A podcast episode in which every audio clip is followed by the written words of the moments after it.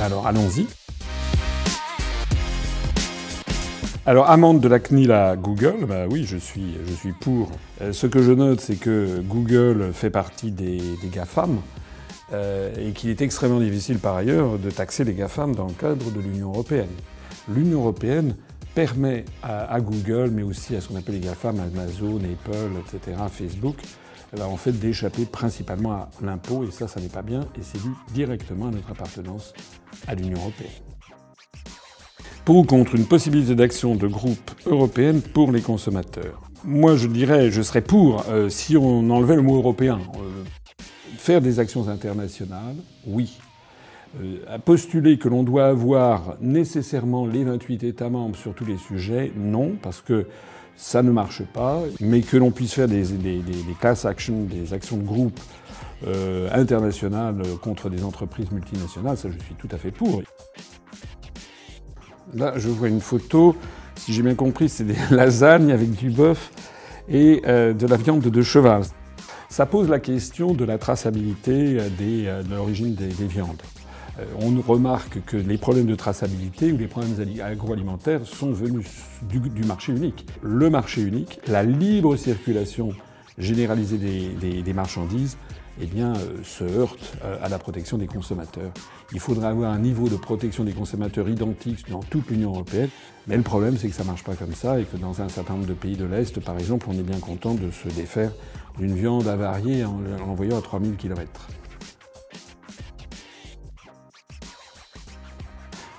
Pour ou contre l'imposition et la généralisation du Nutri-Score au niveau euh, européen Je ne vois pas l'intérêt euh, particulier de généraliser ça au niveau européen, parce que la crainte que l'on peut avoir dans ce genre de choses, c'est qu'encore une fois, il y ait des États qui traînent, qui traînent des pieds, et que du fait de ça, on n'avance pas.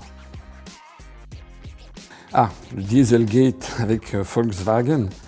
On a affaire avec la construction européenne à la primauté avant toute chose de la loi de l'argent.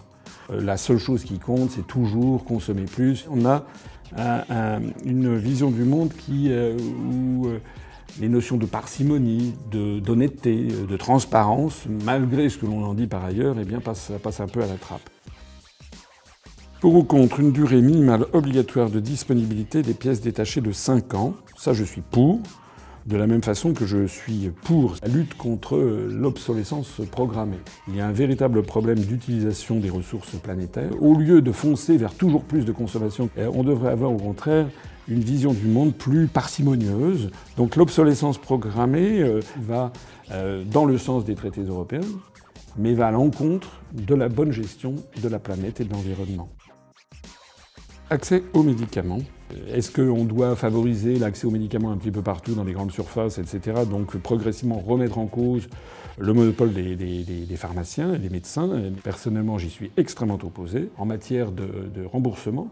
Et vous savez que depuis maintenant un certain nombre d'années, la France pratique du déremboursement de médicaments. Et ceci découle directement des contraintes budgétaires fixées par notre appartenance à l'Union européenne.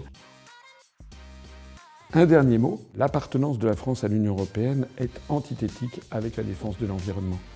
Il suffit de regarder les articles concernant l'agriculture, par exemple, qui poussent à toujours plus de productivité. L'avenir va vers le retour aux productions locales, une moindre consommation, une plus grande éthique aussi. Tout ceci euh, est antithétique des traités européens, comme j'espère vous l'avoir montré.